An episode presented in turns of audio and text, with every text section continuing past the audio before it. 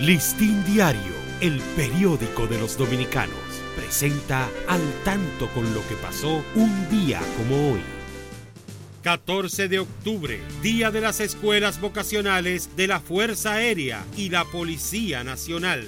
En 1813, el Ayuntamiento de Caracas confiere a Simón Bolívar el título de Libertador. 1968 se realiza la primera transmisión directa por televisión desde una nave espacial tripulada por norteamericanos, la Apolo 7.